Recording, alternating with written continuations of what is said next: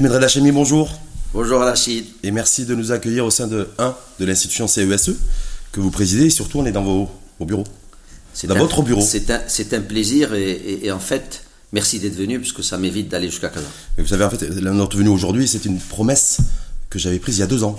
Rappelez-vous, c'était il y a deux ans, donc c'est important, comme les politiques d'ailleurs, de respecter les promesses qu'on prend. Absolument. Et, on dit souvent que les promesses n'engagent que ceux qui y croient. Voilà, mais nous, en fait, une promesse qui a été, qui a été tenue, donc on se retrouve deux ans après, parce que je rappelle que c'était il y a deux ans. Vous avez reçu dans nos studios au sein du siège du groupe le matin. Et euh, d'ailleurs, c'était le 13 janvier 2020, donc on se retrouve le 19 janvier avec vous, au sein de vos locaux, et au sein de votre bureau plus précisément, Ahmed Hachemi, je rappelle, président du Conseil économique, social et environnemental. On va démarrer peut-être le débat avec, euh, sur, euh, sur cette nouvelle année. Ahmed Hachemi, on entend beaucoup de choses à travers le monde, y compris chez nous, l'inflation, l'incertitude, les inconnus, euh, de la résilience, euh, du ralentissement économique, beaucoup de choses à ce niveau-là qui sont, euh, dites. Donc peut-être vous avez, vous, un, point de vue, une appréciation là-dessus? Non, moi je pense que l'année 2023, alors déjà pour le Maroc, devrait être meilleure que 2022, malgré toutes les incertitudes qui demeurent euh, du point de vue euh, géopolitique, euh, qui impacte bien sûr, comme vous le savez, l'énergie, les matières premières et, bien d'autres, je dirais, éléments. Mais bon, l'année 2022 fut une année difficile pour le Maroc, notamment à cause de la sécheresse. Hein. Vous savez qu'on reste un pays où mmh. l'IOT avait dit gouverner c'est pleuvoir. Malheureusement, après, de, je dirais presque 70 ans, on est encore. Euh, Est-ce que c'est normal ça la euh, Est-ce que c'est normal qu'aujourd'hui, au 21e siècle, en 2022, effectivement, là, une partie de la croissance économique a été plombée parce qu'on on a enchaîné une nouvelle euh, année sécheresse. On se retrouve aujourd'hui en 2023, 21e siècle, et on est en train de dire encore aujourd'hui, on aura une bonne croissance, ou une moyenne croissance, ou une croissance relativement basse, parce que tout ça, il faut en fonction de la pluviométrie. Alors, c'est un état de fait, d'accord? C'est vrai que les différentes politiques agricoles, depuis le plan Maroc Vert, ont essayé de diminuer cette dépendance euh, envers principalement, le, je dirais, le, domaine agricole, mais euh, en, développant d'autres cultures que les céréales qui restent, c'est les céréales qui pèsent le plus dans, la croissance agricole. Donc on a développé de l'arboriculture, on a développé des légumineuses, on a développé des fruits et légumes, etc. Maintenant, on reste tributaire de, cette croissance agricole parce que nous n'avons pas assez développé les autres secteurs. Qui sont le, secteur industriel, par exemple industriel, des mines et, de la valorisation des mines. Et, d'ailleurs, j'en profite pour dire que euh, il faut que dans le futur, les mines deviennent euh, le département des mines travaille beaucoup plus avec le département de l'industrie parce que euh, on, est de plus en plus lié à travers les métaux stratégiques, les industries du futur. Et d'ailleurs, le, CSE est en train de travailler sur... La, et je crois que c'est la première institution qui travaille sur un sujet pareil, parce que nous n'avons pas trouvé de recherche, nous n'avons pas trouvé d'études sur le sujet. C'est sur les métaux, ce qu'on appelait les métaux stratégiques. Hmm. Et donc, on, sortira bientôt un rapport qui définira cette liste de métaux stratégiques. Donc, et il y a aussi toute la partie services, hmm. les télécoms. Donc, il y a beaucoup de, de services à forte valeur ajoutée qu'on doit encore plus développer. La partie biomédicale, la partie euh, ça, fait, ça, fait, de nombreuses années que vous-même, d'ailleurs, vous l'avez, vous l'avez, vous êtes exprimé il y a très longtemps là-dessus sur ces sujets-là. On se retrouve aujourd'hui en 2022 fin 2022 en tout cas, et surtout 2023 avec une, croissance qui n'arrive toujours pas à décoller. Et on s'est dit, on est toujours tributaire du, du ciel. Donc, euh, oh, ça veut dire qu'il faut qu'on accélère. Ça veut dire, ça veut dire, hum. ça veut dire qu'il faut que euh, on, accélère l'exécution des, des, politiques euh, publiques, politiques sectorielles et autres. C'est ça ce que ça veut dire. Franchement, c'est ce que je retiendrai moi comme leçon. Quand la priorité est donnée par le par l'exécutif, je sais que vous faites pas de politique, hein, bien entendu, Ahmed Adajami, mais à l'état social. On l'a bien vu, il y a d'ailleurs il y a consensus politique là-dessus. Est-ce que ça veut dire que ça va se faire une fois de plus, ou peut-être au, détriment du, de, l'économie, de l'émergence économique et le fait de franchir de nouveaux paliers. Non, Rachid, il ne peut pas y avoir d'état social s'il n'y a pas de, développement économique. Déjà, il faut qu'on soit clair là-dessus, d'accord? C'est euh, l'économie, donc la création de valeur, c'est ensuite, le, je dirais, les gens qui euh, payent leurs impôts euh, et, vous retrouvez ensuite cette manne au niveau du budget, d'accord, qui va être redistribuée vers toutes les politiques sociales du pays que ce soit la généralisation, je dirais, de la protection sociale, que ce soit demain le RSU avec les aides ciblées, que ce soit ce qu'on fait. Mais tout ça, c'est de la dépense, de la dépense publique, la dépense sociale, mais, cette dépense sociale est importante. Mhm. Excusez-moi, parce que je crois que c'est un point extrêmement important sur lequel nous, on est, on est vigilants. il ne faut pas laisser les gens au bord de la route, si vous voulez, demain, qu'il y ait le développement, je dirais, d'une vraie nation. Il faut que tout le monde se sente embarqué dans, dans un projet commun. Et, la solidarité est très importante. D'ailleurs, quand on a parlé du nouveau modèle de développement, un des piliers, c'était un, Maroc inclusif. Mhm. D'accord? Et, on peut faire de l'inclusion à travers la protection sociale, on peut faire de l'inclusion à travers la culture, si vous voulez aussi. On peut faire de l'inclusion à travers le sport. Parce que j'ai meilleur. Mais je, sais que vous avez. il y a beaucoup de rapports qui ont été faits par le CESE là-dessus, sur les retraites, sur tout, tout, tout, ce qui touche en tout cas la, la protection sociale, mais en même temps, il faut des, il faut des, faut des fonds, faut des, faut, faut des financements. Ça que je disais. Mais le, fait qu'aujourd'hui le cap soit donné essentiellement à se dire voilà, on va dépenser, on va peut-être un peu lever de la dette d'ailleurs en, en 2023, ce qui n'a pas été fait en 2022, pour financer ça, le fonds d'amorçage. Il faut trouver plus de 50 milliards de dirhams, 14 milliards de dirhams rien que pour l'AMO. Est-ce que voilà, est-ce que tout ça, il y a une vision et effectivement il y a un, enjeu social, un enjeu économique en même temps. Non. Donc est-ce que là il y a la priorité a priori a été donnée beaucoup plus à la au social et au financement Je pense que c'est la... communication qui est donnée plus au social. Mais je ne pense pas que. Je pense qu'aucun politique ici au Maroc, dans l'exécutif ou ailleurs, ne peut penser que euh, on va faire du social en, en, actionnant la dette. D'accord? Il est clair que cet argent-là doit être trouvé soit euh, en créant plus d'activités, donc, je dirais, en, en, récupérant plus de valeur ajoutée, donc plus d'impôts qui permettra de financer cela, ou bien en rationalisant les dépenses, ça on le sait, ça il y a, y a des, des, des, dépenses qui peuvent être réduites, d'accord euh, et cet argent-là. Mais l'État n'y arrive pas. Depuis des années, l'État n'arrive pas à compresser ses, non, c'est vrai, C'est vrai, mais bon, euh, parce qu'il y a de la pression sociale à côté, parce que parfois on, on, ne veut pas créer de, de, de, je dirais, trop de perturbations euh, sociales et donc on cède. parfois c'est nécessaire.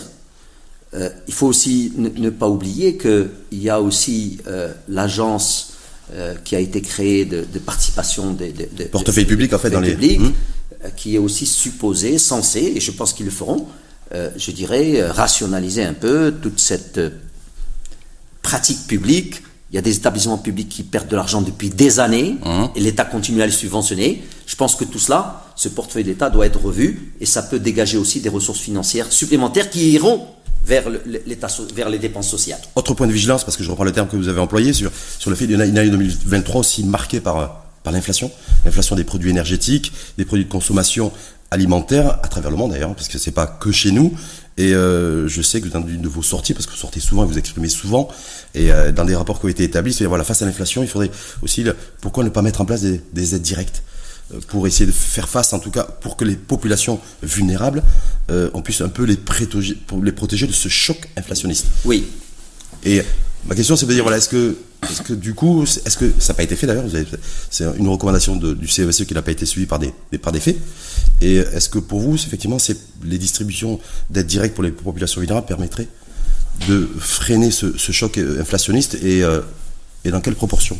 Écoutez, déjà, euh, euh, mettons les choses dans leur contexte. Euh, effectivement, une année 2022 marquée par un fort taux de, je dirais, d'inflation. On a parlé de 6,5%. En octobre, on est même arrivé à plus de 8%. 8,2%. Mmh. et il faut, il faut mettre ça dans un contexte international où, comme vous l'avez dit, beaucoup de pays ont, eu le, ont subi cette inflation-là. Mmh. Et la subissent toujours, d'ailleurs. Et ils la subissent toujours.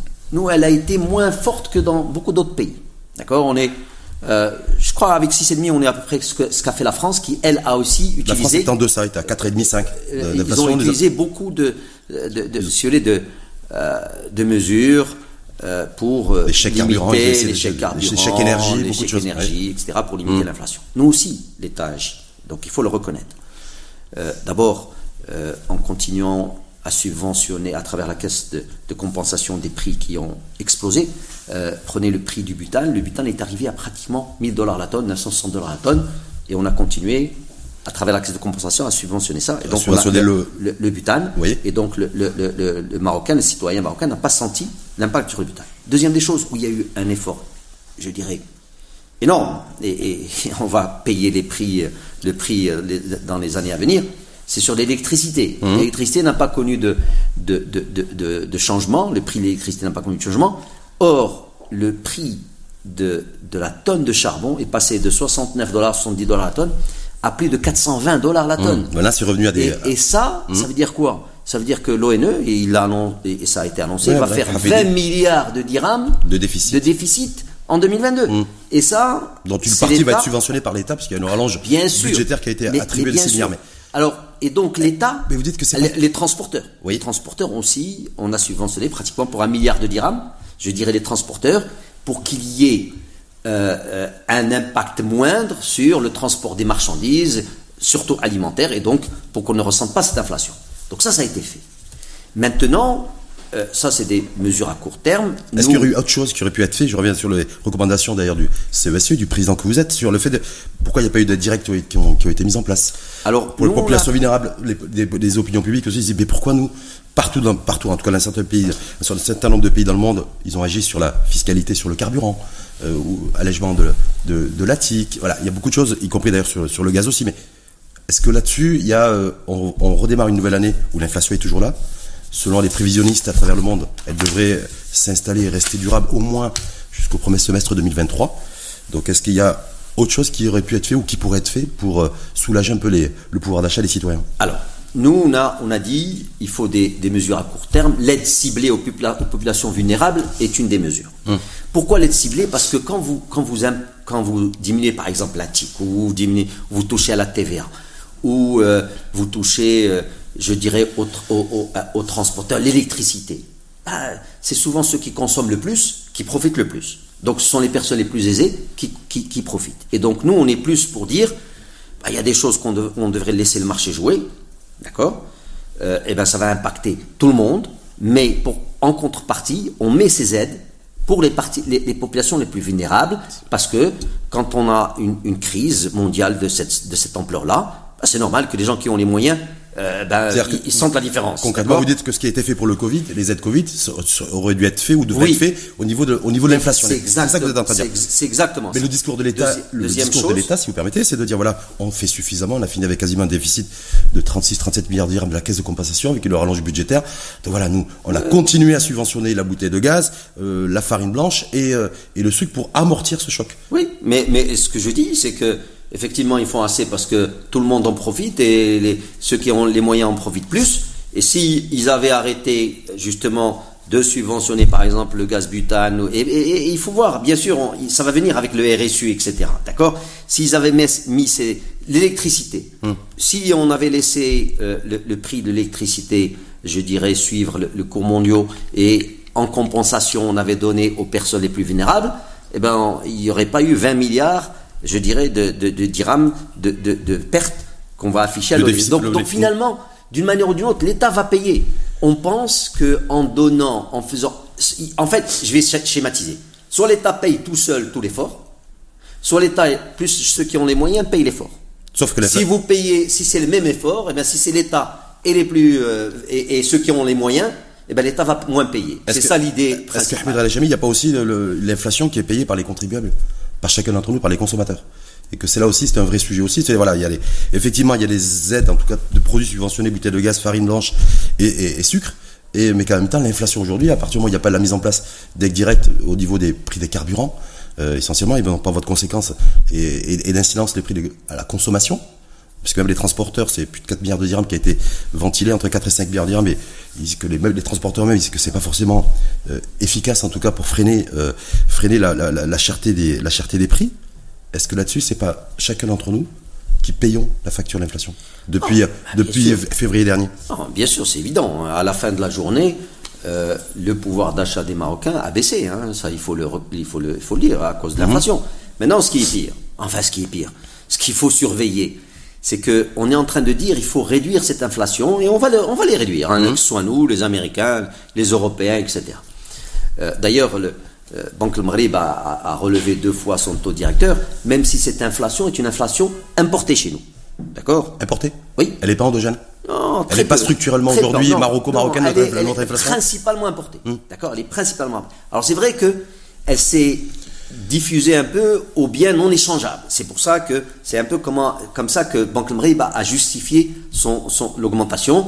Elle l'a fait aussi pour ancrer les anticipations je dirais, des acteurs économiques pour qu'ils comprennent que l'inflation va être maîtrisée, donc qu'ils puissent continuer à investir, etc. Mais à la fin de la journée, euh, ce qui est important euh, de comprendre, c'est que le Marocain a payé, a, vu son pouvoir d'achat diminuer. Cette inflation, si on la réduit, supposons qu'on la réduise demain à 2%, mais on va la réduire à 2% de quoi? De la base aujourd'hui. Mhm. Donc ça veut dire que déjà on a pris une augmentation de 6-7% sur des produits, et après on va revenir à 2%. Donc si vous voulez, au bout de 2-3 ans, etc., les prix auront augmenté d'une manière assez considérable. Et rester à des, assez considérable. des niveaux très hauts. Oui. Politique monétaire, ça permet de casser les, cours, inflationnistes? Alors, Parce que dans, notre pays, dans, notre pays, dans certains pays, oui. Euh, prenez par exemple les Américains, quand ils sont à 0, ils augmentent à 5 et à 4 et ensuite 5, ça diminue. Chez nous, euh, comme je vous l'ai dit, si vous avez une inflation qui est importée, d'accord, la, politique monétaire a un impact moindre. Deuxièmement, les effets de la politique monétaire ne se font pas sentir tout de suite parce que ça passe à travers les banques, etc. Et donc, oui, ça permet d'ancrer les anticipations, je dirais, des acteurs économiques, mais ce n'est pas ça qui va faire, je dirais, vraiment une, grande différence au niveau de, la maîtrise de l'inflation. Ce qu'il faut, au niveau de, la maîtrise de l'inflation, mais même, je dirais, juste dans, même sans qu'il y ait cette inflation, moi j'en ai parlé depuis des années, je dis, euh, dans les les négociations, le dialogue social, arrêtons de parler juste du salaire, parlons de pouvoir d'achat. Donc, vous voyez, je reviens vers l'inflation à travers le pouvoir d'achat. Alors, ce qu'il faut, nous on dit, première des choses, ben, il faut aller vers le RSU rapidement, hein. pour c'est le registre social unifié, pour justement targeter les, les différentes aides à ceux qui en ont besoin. Deuxième des choses, il y a beaucoup de choses que les Marocains payent aujourd'hui beaucoup plus cher que ce qu'ils ne, doivent payer, indépendamment de l'inflation. Les produits agricoles. Si vous n'avez pas des marchés qui sont organisés, les marchés de gros par exemple, mhm. Si vous avez des intermédiaires, je dirais à foison, mhm. ben, vous allez avoir un prix que le consommateur va payer qui est complètement déconnecté du prix auquel l'agriculteur vend. Donc cette cette multiplication des 6, 7 parfois n'a absolument aucune valeur ajoutée. On n'y arrive, pas, je me souviens. Non, mais, on n'y arrive pas parce que il faut le faire. Oui, mais pourquoi on n'y arrive pas? Pourquoi on n'y arrive pas? Il faut que, l'exécutif, par exemple, dise la je dirais la fonction d'intermédiaire, je vais euh, complètement la réguler et je vais définir ce que c'est qu'un intermédiaire, et il doit porter telle valeur ajoutée, et voilà ses marges, etc. Les marchés de gros, est-ce que politiquement c'est facile, est-ce que c'est politiquement c'est facile à faire Je sais que vous faites pas de la politique une fois de plus, mais Rachid, rien n'est facile. Je vous dis ça parce que je me souviens d'un débat que nous avons eu ensemble. C'était déjà il y a une dizaine d'années, lorsque vous étiez euh, aux responsabilités. Euh, ministre de, l'Industrie, du, Commerce, Nouvelles Technologies et Investissement à l'époque, parce qu'il y avait un portefeuille qui était beaucoup plus large que celui qui est aux responsabilités aujourd'hui. Et vous disiez, voilà, marché de gros, c'était votre. Voilà, vous avez essayé de faire bouger un peu les lignes et vous et vous êtes pas arrivé déjà à cette époque-là Et eh, parce, que, c'était un peu compliqué et c'était on était en 2008, 2009, 2010, 2011. Alors on y a alors rien n'est facile. Toute réforme politique dans ce pays-là, d'accord, est difficile. Je donne souvent cet exemple de l'eau, d'accord, et c'est parfois c'est même culturel. Si vous prenez de l'eau et vous le versez, vous êtes en haut d'une colline et vous le versez. L'eau pour arriver en bas va arriver en bas mais il va prendre le chemin de moins de résistance. S'il trouve une pierre, il va la contourner, s'il trouve une rigole, il va la prendre, euh, un arbre, il va aussi le contourner, etc. C'est comme ça que se font les réformes chez nous, parce que culturellement, on ne veut pas brusquer les choses, on veut de l'adhésion, et donc ça nous prend beaucoup de temps. Moi, si c'était, ça tenait qu'à moi, cette eau pour qu'elle arrive en bas, d'accord, s'il y a un gros rocher, je l'enlèverai, je le ferai exploser, elle arriverait plus en bas. Mais bon, c'est pas moi qui, qui euh, aujourd'hui, je ne suis pas aux affaires, les gens qui ont affaires ont leurs contraintes, c'est difficile de faire des réformes parce que les gens sont... Euh, il y a beaucoup de résistance, ça peut être des lobbies, ça peut être des gens culturellement qui ne veulent pas faire ces réformes-là, etc. Mais on avance. C'est ça la bonne nouvelle. La bonne nouvelle, c'est qu'on avance, mais qu'on n'avance pas au bon rythme. Hum, hum. Voilà moi ce que je dis. Maintenant, si tu, si tu permets, une autre chose qu'il faut faire, je dis, le, le Marocain paye. Et ça devrait t'interpeller, toi qui es un citoyen marocain tu payes trop, cher tes, produits parce qu'il y a trop d'intermédiaires, on paye trop cher le, transport parce que les carburants, ils devraient, on devrait statuer une bonne fois pour toutes, est-ce que euh, on, est dans un marché concurrentiel ou pas? D'accord? Donc on attend que le, que le, Conseil de la concurrence a fait, finisse son travail. Mais a fait déjà une bonne partie du travail. bien sûr. Une bonne partie du travail était... et, et, je pense que c'est un très bon travail qu'ils ont fait déjà. D'accord? Sur cette partie-là. Maintenant, il faut qu'on conclue sur, sur, sur, l'affaire qui est, je dirais, en litige. Euh, il faut que cet esprit de concurrence s'installe dans tous les autres secteurs. Et je pense que le, le, Conseil de la concurrence a dynamisé tout cela et on va y arriver. Il faut que le logement, bah, qu'on arrive à trouver des, des, des, logements pour la classe moyenne qui soient abordables. Ça continue à être trop cher. Le transport, l'habillement. Et donc c'est pour ça que je dis, il y a des poches dans différents domaines, d'accord, qui permettraient d'améliorer le pouvoir d'achat des Marocains, indépendamment de cette inflation qui est une inflation, on espère tous, transitoire et conjoncturelle. Mais ça veut dire qu'en même temps, c'est tout ça a un coût économique. On est bien d'accord. C'est-à-dire que si on finit l'année 2022 avec un point de croissance, que 2023, selon les projections, devrait être à 2,5, 3 selon le HCP, 3 le HCP, l'exécutif a été plus ambitieux, autour de 4%. Le FMI a ramené à 3% en disant voilà, s'il n'y a pas de pluie et s'il n'y a pas une amélioration de l'environnement international, même 3%, ça va être compliqué. Voilà, c'est voilà ce coup. Le, fait qu'on n'aille pas suffisamment vite, pour reprendre votre propos, question de cadence et de rythme, fait qu'en fait on a une, croissance qui reste plombée, qui reste qui reste faible pour un pays avec un potentiel comme le nôtre. Hum. Nous avons, alors moi je, je, m'évertue à, à, à dire ça quand on, a travaillé dans le cadre de la commission pour le nouveau modèle de développement, nous avons fait une, cartographie vraiment très très intéressante des potentialités du Maroc.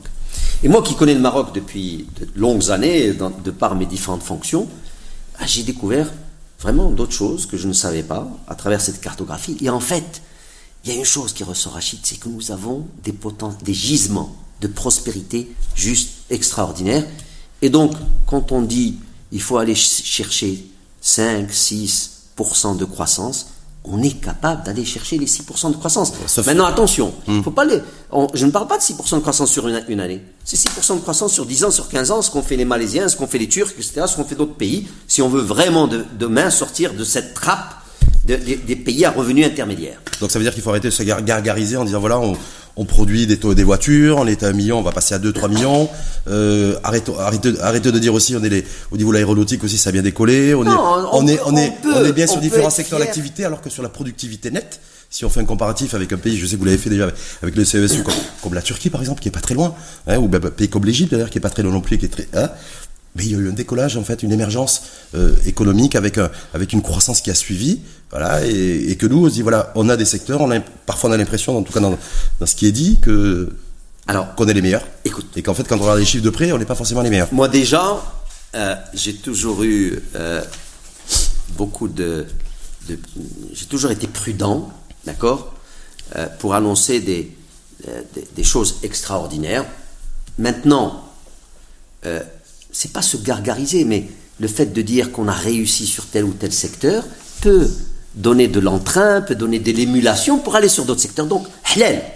D'accord? Halal, que on, on, on, affiche nos succès. Maintenant, qu'on célèbre nos succès. Maintenant, il faut pas qu'on s'endorme sur nos lauriers. Maintenant, ces succès eux-mêmes, eh ben, ils sont sujets à amélioration. Hum. C'est, il y a est-ce que l'industrie automobile, par exemple, est, est sujet aujourd'hui à, à dire on fait une pause voilà, on fait une pause pour savoir aussi quelle direction prendre. On voit que l'Union européenne dit voilà, le thermique, les, les moteurs, le moteur thermique c'est fini. Voilà, il y a un vrai sujet lié, bien sûr lié, un vrai lié à l'énergie, neutralité carbone.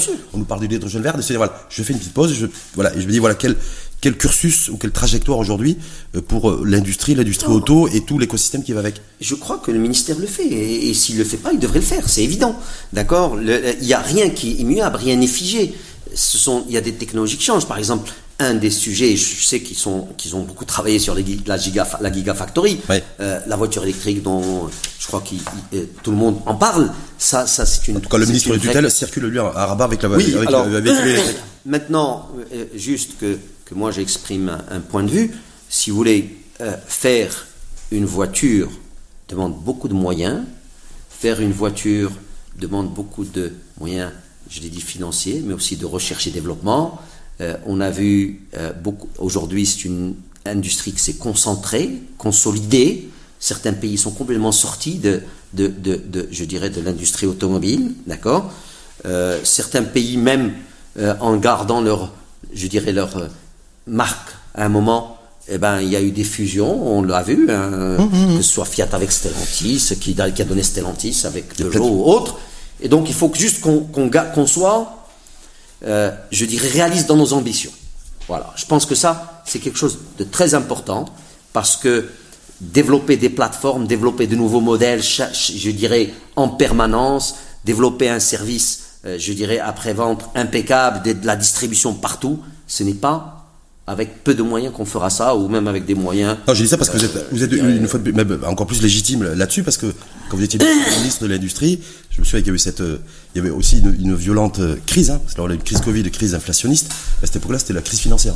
Oui, Donc, 2008. c'était- Voilà. Et vous faites partie de celles et ceux qui ont, qui ont, qui ont travaillé jour et nuit, me semble-t-il, de mémoire, je m'en souviens, pour essayer de trouver aussi les ressorts nécessaires pour pouvoir faire en sorte que Renault finalise son Ah. installation et son développement à Tanger. Donc c'est un secteur que vous connaissez très bien. Je Oui. me souviens qu'on a eu des, beaucoup de débats là-dessus. Mais c'est voilà, sur les, la voiture électrique, il y a plein de débats à travers le monde là-dessus, sur l'énergie, parce que c'est in- intimement lié.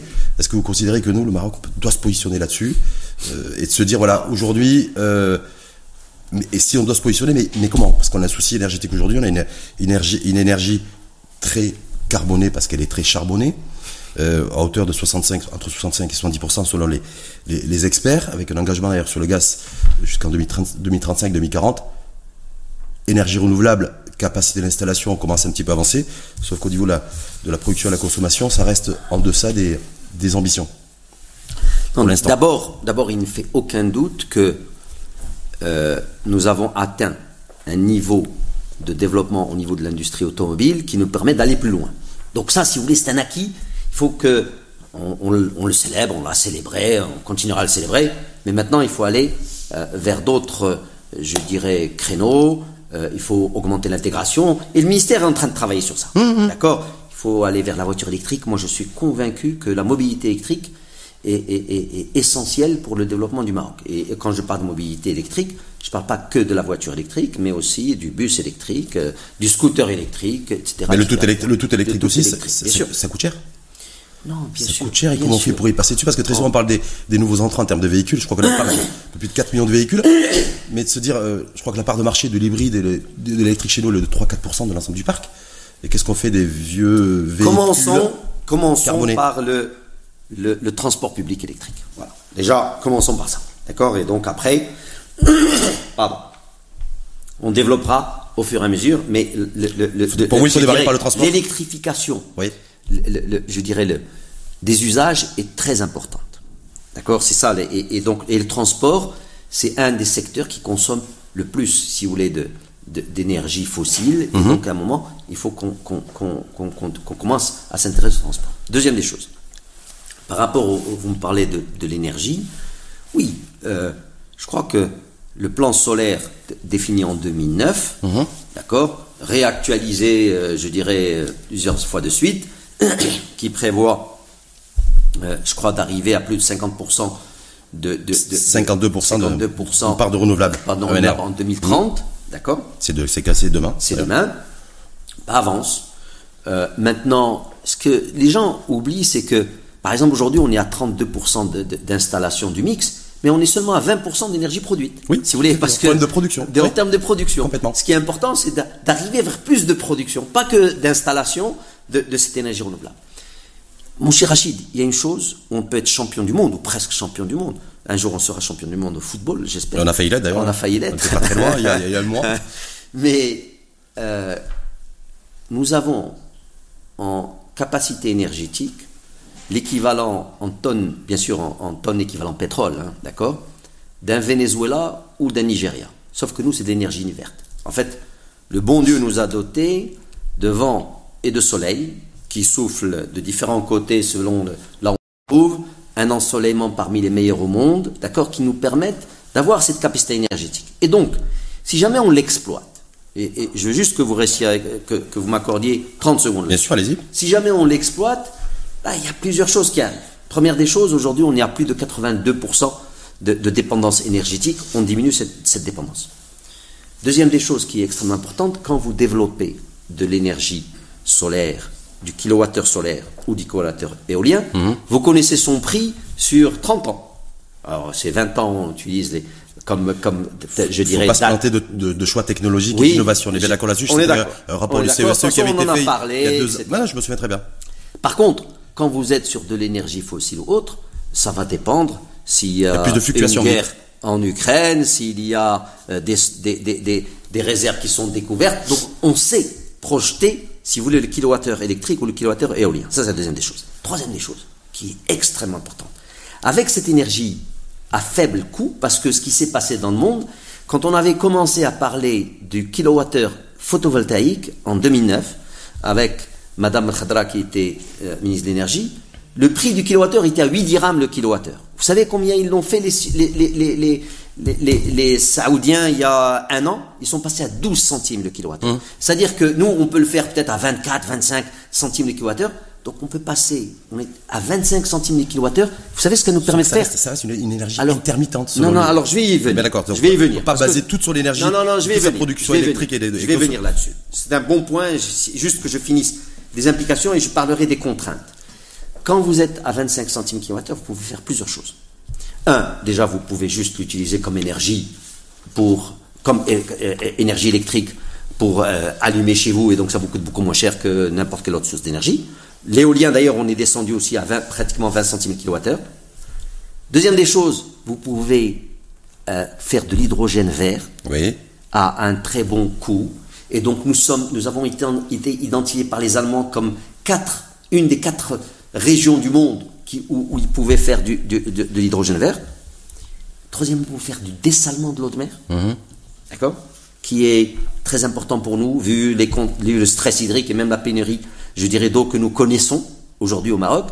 Et donc, on est tout bénéf dans les énergies renouvelables. Maintenant, l'intermittence dont vous me parlez et la problématique de stockage. Plusieurs points. Premièrement, on peut toujours penser qu'il y aura dans l'avenir des euh, batteries ou, des, capacités de stockage qui vont se développer. On, peut croire en, le génie euh, humain pour développer de meilleures possibilités de stockage. Un. Maintenant. Venu d'ailleurs ou qu'on serait capable de, de, penser, de penser, de à mon avis, À mon avis, on peut participer, mais à mon avis, ce sera venu d'ailleurs parce qu'ils mettent beaucoup plus de, d'argent dans la recherche donc, et développement. Donc il faut la payer. Il faut, donc il faut la payer. Bien sûr. Hum. comment? Maintenant, je vais vous donner moi des, choses qu'il ne faut pas payer, ou presque pas. Hum cette idée de stockage, parfois on se trompe. Vous savez, si je mets, je, crée de, l'énergie quand j'en ai besoin, je, crée de l'électricité quand, il y a du soleil ou quand il y a du vent. Et que j'utilise cette énergie pour monter de l'eau dans des steppes, c'est-à-dire prendre l'eau à une certaine altitude, le mettre là-haut. J'ai stocké cette énergie-là dans, dans cette eau-là qui est en haut, d'accord Ce qu'on appelle l'énergie potentielle. Et quand je n'ai pas d'énergie, l'intermittence, c'est-à-dire au lieu de mettre dans je le batterie, je, le descends pour faire marcher des turbines qui me permettent de l'énergie. Donc si vous voulez, l'idée de stockage, parfois, elle est un peu faussée. Deuxième des choses, si on fait du dessalement de l'eau de mer, ou du dessalement de l'eau saumâtre, parce qu'on peut faire du dessalement d'eau saumâtre, eh ben, vous utilisez cette énergie que vous avez en, surplus pour faire, pour dessaler à un moment, à un moment donné.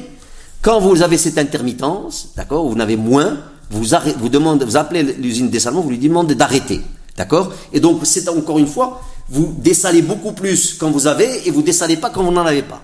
Donc, on peut trouver des solutions à cette histoire de, stockage. Des solutions qui pourraient rester intermittentes parce que beaucoup considèrent que de façon les énergies fossiles, y compris pour les économies en développement dont nous, dont nous faisons partie, ben, on ne pourra pas s'en passer. Alors nous, ce qu'on pense. On n'a pas le nucléaire. Alors nous, ce qu'on pense, on pense. Alors je vais venir sur le nucléaire parce que vous avez parlé des choses très très intéressantes. Déjà, déjà pour par rapport aux, fossiles, euh, on pense que le gaz naturel peut avoir un rôle à jouer dans le mix énergétique marocain. Quand je parle C'est-à-dire réduire la part du charbon ou c'est euh, oui, le bascule Oui, réduire, la oui, réduire la part du charbon. Et ce gaz naturel viendrait d'où? D'abord, on a de la recherche euh, gazifière qui se fait au Maroc. On a Chariot euh, mhm. qui, annonce un, euh, je dirais un, potentiel assez intéressant. Donc ça pourrait couvrir une partie de nos besoins pendant quelques années.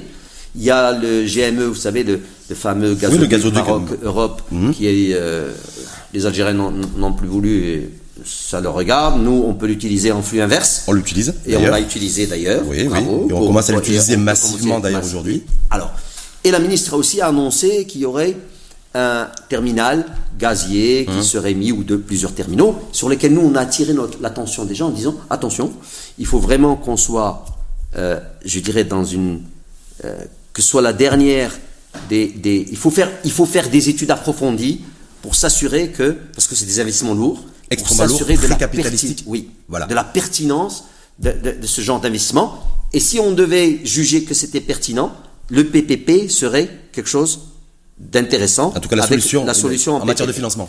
Maintenant, sur le nucléaire. Aujourd'hui, vous savez, il y a de nouvelles technologies qui se développent, notamment les SMR, ce qu'on appelle les Small Modular Reactors. Et donc, il faut, on avait fait déjà à l'époque hein, des, des études, mais ça s'avérait trop, les centrales étaient trop importantes pour, je dirais, notre économie. Les SMR peuvent être quelque chose d'intéressant. Et, mon cher Rachid, il y a moins d'un mois, des chercheurs aux États-Unis ont, ont annoncé pour la première fois euh, une expérience de fusion nucléaire qui avait permis de dégager un bilan positif. Et donc, bien sûr, ils avaient allumé une lampe, c'est pas avec ça qu'on va, euh, je dirais, On va éclairer tout un pays, mais, Ouais. mais Y a- la, la- la recherche avance, Mhm. et donc ça, ça va même remettre en question demain les grands projets de recherche pétrolière, de recherche de gaz, etc.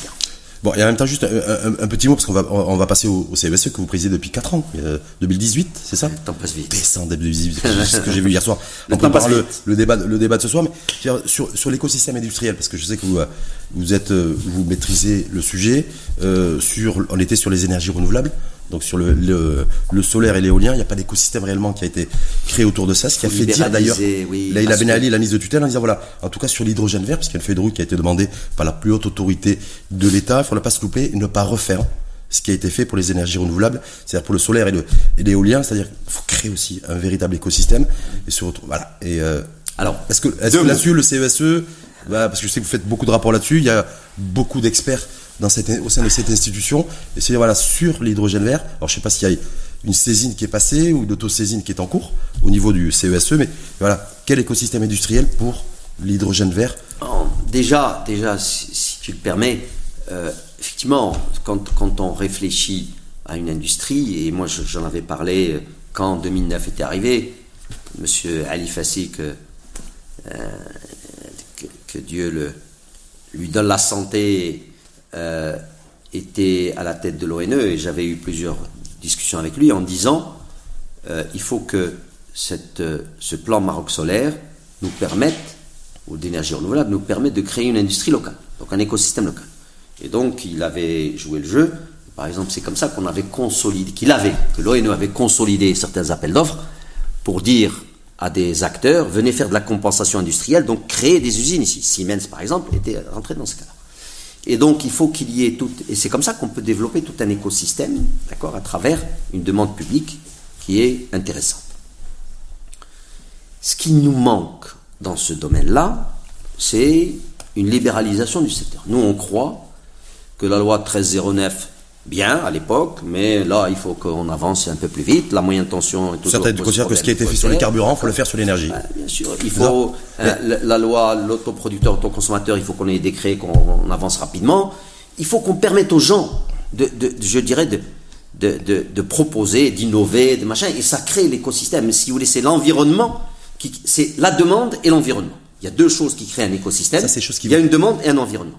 Donc pour l'hydrogène vert, moi je ne crois pas aujourd'hui qu'on peut créer un écosystème Ouais. tout de suite au niveau parce que ça va être des acteurs qui sont vraiment peu d'acteurs. L'OCP a pris le lead là-dessus, tant mieux, d'accord. Euh, il faut attendre et, et comprendre un peu mieux, je dirais, cette cette Ce que beaucoup disent en tout cas, si on fabrique pas des électrolyseurs, si on n'est pas en capacité d'avoir des unités de production pour fabriquer des électrolyseurs et d'être compétitif, parce que les Asiatiques sont extrêmement forts et puissants là-dessus, avec une bataille avec les Américains comme sur les semi-conducteurs, on n'y arrivera pas. Vous savez, difficile. C'est-à-dire, on n'y arrivera, on n'y arrivera pas, ça veut dire que ça va être sur un horizon extrêmement lointain. Est-ce que c'est un point de vue que vous partagez Franchement, je n'ai pas assez d'informations pour donner un avis euh, pertinent là-dessus. En tout cas, c'est peut-être les travaux, euh, peut-être un, un- Oui, peut-être les travaux rapport futurs. futur. C'est une l'occasion de parler du, les travaux du, du, du CESE. Je rappelle que vous présidez depuis 4 ans. C'est quasiment un, un fait- mandat. ça fait- ça fait quand, on est, hein. quand on est mis, c'est 5 ans. C'est 4 ans. Donc c'est un mandat là-dessus. J'ai de vous dire, c'est institution qui a été créée en 2011. Oui, le, 20 février, 21 février. 22 février 2011. Ouais, 21 Euh, février, voilà. 21 février 2011.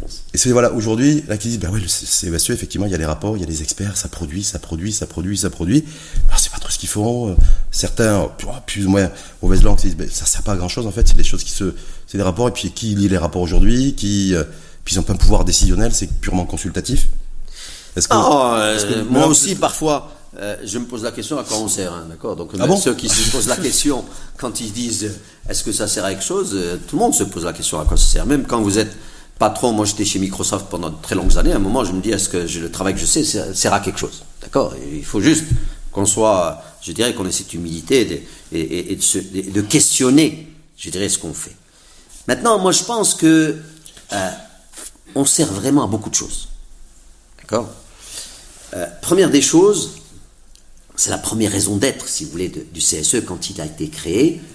Je dirais l'État a dit voilà, il faut qu'il y ait un espace où va se retrouver la société civile, et c'est important que la société civile donne son avis sur les projets de développement, les choix, les politiques publiques, etc. du Maroc. Je pense que déjà, l'idée en elle-même est, à- est- louable, est à saluer.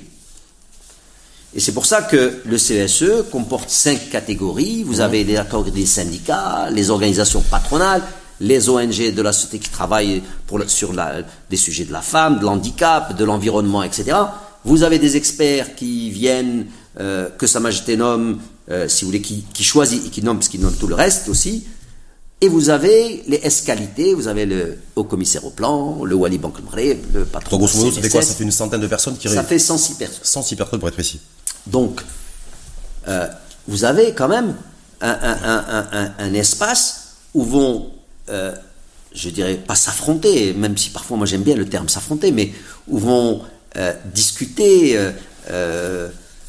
où vont argumenter différentes franges de, de la population, d'accord, qui quand même ont, ont leur mot à dire, si vous voulez, de- sur l'économie, sur le social, sur l'environnemental. Maintenant, c'est comment, qu'est-ce que vous faites de tout cela C'est ça, le- parfois on peut se poser la question. Qu'est-ce que vous faites de tout cela Et surtout, est-ce que ça influence Est-ce que vous êtes des Oui, influenceurs des influences, Et bien des sûr. lanceurs d'alerte Bien dans ce sûr, bien sûr, bien sûr. Alors, déjà, quand le- le- la façon de travailler, soit on a des saisines, donc c'est des gouvernements ou le Parlement qui nous saisit. Mhm. C'est un peu ça le, le rôle au départ, c'est de dire nous sommes un peu une sorte de think tank stratégique pour le gouvernement ou pour le Parlement sur un projet de loi, le Parlement, euh, sur ou une proposition de loi. Le gouvernement sur une politique publique, on nous a interrogé sur la retraite, on nous a interrogé sur la fiscalité, on nous a interrogé sur, Sur le les, sur suicide. quand, quand vous leur avez dit, il faut, il faut aller sur la, la- la constitution de, de deux pôles. oui, on leur a dit pôle public, pôle privé, et surtout il faut faire la, la réforme de la retraite. Oui, oui, Euh, oui. D'accord, sinon après, ben, on voit ce qui se passe en France. Euh, au bout d'un certain moment, si vous laissez les choses trop traîner, ben, il y a plus de résistance qui se forme et on peut remettre en cause la pérennité de ce- de- de- de- des régimes de retraite. Est-ce que ça écoute Est-ce que ça, est-ce que ça Alors, imprime je ce vais que- y venir. ce que vous dites vous, en tant que président du CSE J'ai- Donc, si vous voulez, et surtout ce qui est important, ce que j'explique au chef de gouvernement, au président, j'ai dit si nous on vote à l'unanimité un projet, un rapport, ça veut dire, monsieur le chef de gouvernement ou monsieur le président du Parlement, que demain, si vous allez dans ce sens-là, ben, ça veut dire que vous avez déjà Le un accord balisé. tacite. Bah oui, C'est ça. Bah oui, ça veut dire que le terrain est balisé. Sauf les peut vous- syndicats ont déjà sont représentés ici. Les organisations patronales sont là, tout le monde est là. Sauf qu'il peut vous dire, moi je suis élu euh, au suffrage universel, en tout cas, et que je, c'est moi qui est aux responsabilités, Non, et que je fais moi ce que je veux, même si vous me dites qu'effectivement il y a une adhésion quasi totale des 106 membres du, euh, de- du CESE sur euh, Il tel, est, des- il tel est dans sujet. Son droit, Rachid, de me dire ça. Et nous. On vous l'a déjà dit, est- ça? Non. Non, franchement, non. Peut-être qu'il l'a pensé, mais ou peut-être ils l'ont pensé parce que on, a, ça fait déjà plusieurs chefs de gouvernement avec qui on a affaire, mais personne ne m'a jamais dit ça, franchement. Maintenant, euh, c'est son droit de prendre ou de ne pas prendre. Nous, nous sommes par construction une instance consultative. Et donc, et on joue notre rôle pleinement. C'est pour ça qu'on parfois, euh, on peut être frustré parce qu'on se dit, ouais, mais il n'y a pas assez de recommandations qui prennent. Ils en prennent, d'accord Peut-être quand on sort une recommandation, par exemple la loi sur les PPP, on avait fait un rapport sur la loi sur la PPP, la première loi est sortie, la première mouture, il n'y avait rien de ce qu'on avait proposé. La deuxième loi, et, quand ils ont refait l'amendement, eh ben, il y avait beaucoup de propositions qu'on avait faites, d'accord, sur la fiscalité, etc.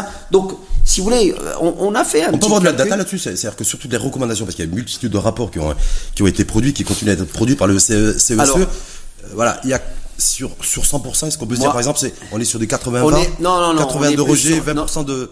On n'est on, n'est pas loin. On est sur du 20-30. On est sur du 20, 20, 30, 20%, 30%, ça dépend du sujet. Sur le, le, le, le, le programme gouvernemental, on a fait ce, ce travail-là. Quand ils ont proposé, on avait trouvé qu'il y avait 70% de plusieurs de, de nos recommandations qui étaient, dans le je dirais, dans le programme gouvernemental. Donc, alors maintenant, est-ce qu'ils vont l'implémenter actuel, Non, c'est gouvernement actuel. Est-ce qu'ils vont l'implémenter ou ça ou pas euh, C'est leur programme gouvernemental. Mais au moins, on avait trouvé qu'il y avait 70% de nos, nos, recommandations qui étaient dans ce programme gouvernemental. Donc ça, c'est bien. Et, et, et, moi, je suis persuadé que, alors, lui, euh, juste encore un, un commentaire. Effectivement, le chef du gouvernement est élu et il, il est le, le, le simple, si vous voulez, il représente ce qu'on appelle cette démocratie représentative, mhm. d'accord? Mais nous, on est la démocratie participative. Donc nous, on, veut que, et, ça, on le défend. On veut que les associations et les citoyens, parce que je vais y venir, parce que donnent leur avis, on veut les faire on va participer. revenir sur la plateforme que vous avez lancée il y a un an. Exact. Donc on veut les faire participer. Donc si vous voulez ça, c'est un point qui est aussi un point important. Deuxième chose, vous savez, on a parlé tout à l'heure des réformes, on a parlé, prenez même la construction de la démocratie chez nous qui a commencé il y a de nombreuses années, qui est toujours en cours de construction.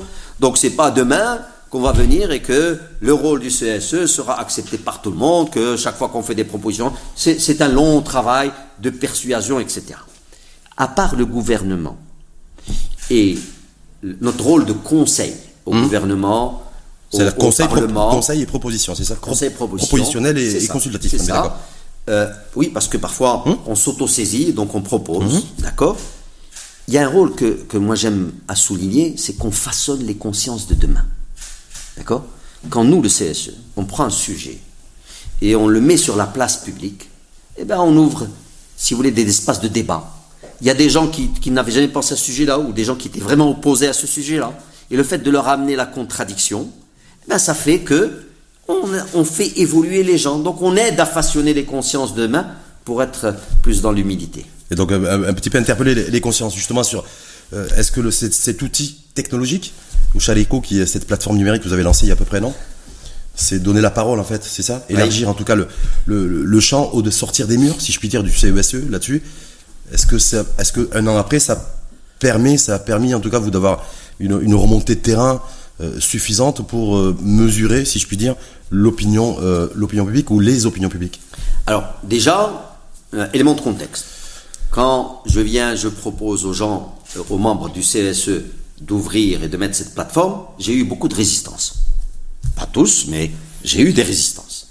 Pourquoi? Parce que les gens, voilà, on est encore toujours dans cette, cette culture de, je dirais, de, difficulté au changement, etc.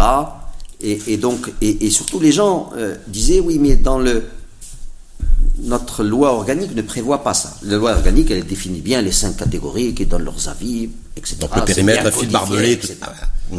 Et ma réponse, moi, d'ailleurs, dans cette institution ou dans les autres, c'est que euh, tout ce qui n'est pas écrit est permis. Moi, c'est pas tout ce qui n'est pas écrit et est interdit. Tout ce qui n'est pas écrit est permis. Chez Microsoft, on avait un superbe euh, euh, saying. on disait Better sorry than never. Je préfère faire quelque chose et me faire taper les doigts, euh, taper, sur les, doigts. taper sur les doigts que de ne pas faire. Et donc, il a fallu que vraiment expliquer, et, j'y remercie les membres parce qu'ils ont accepté à la fin, de, dire oui, mais d'abord, ce n'est pas on va le faire. Deuxièmement, même en le faisant, vous aurez toujours, je dirais, le, le mot final, parce que les, citoyens proposent, mais euh, rien ne vous oblige demain d'accepter ce qu'ils vont vous proposer. D'accord?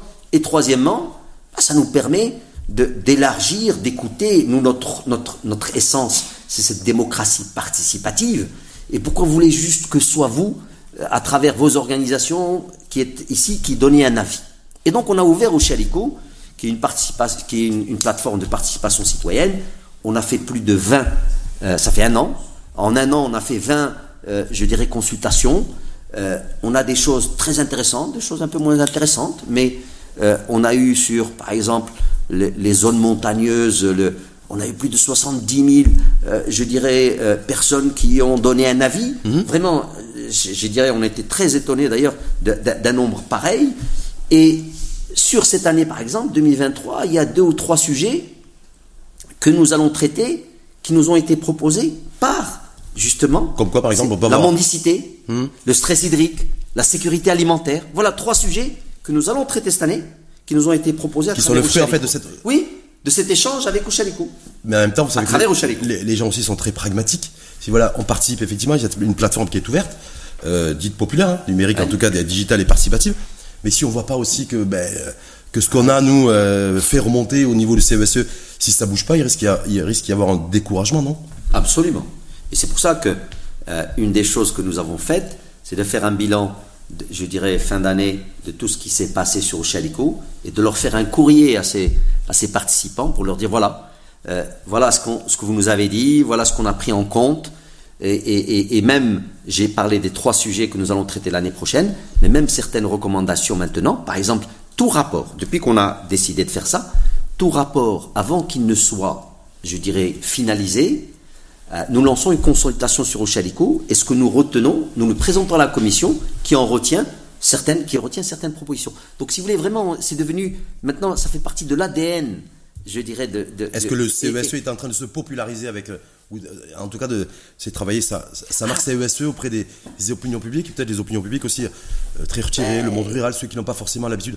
Je sais qu'une fois, ça m'avait interpellé, j'étais présent d'ailleurs sur une université d'été, euh, CGM, c'était en 2019, vous aviez pris la parole, et fait- vous avez dit le, le défi du Maroc, c'est de faire émerger des citoyens anonymes.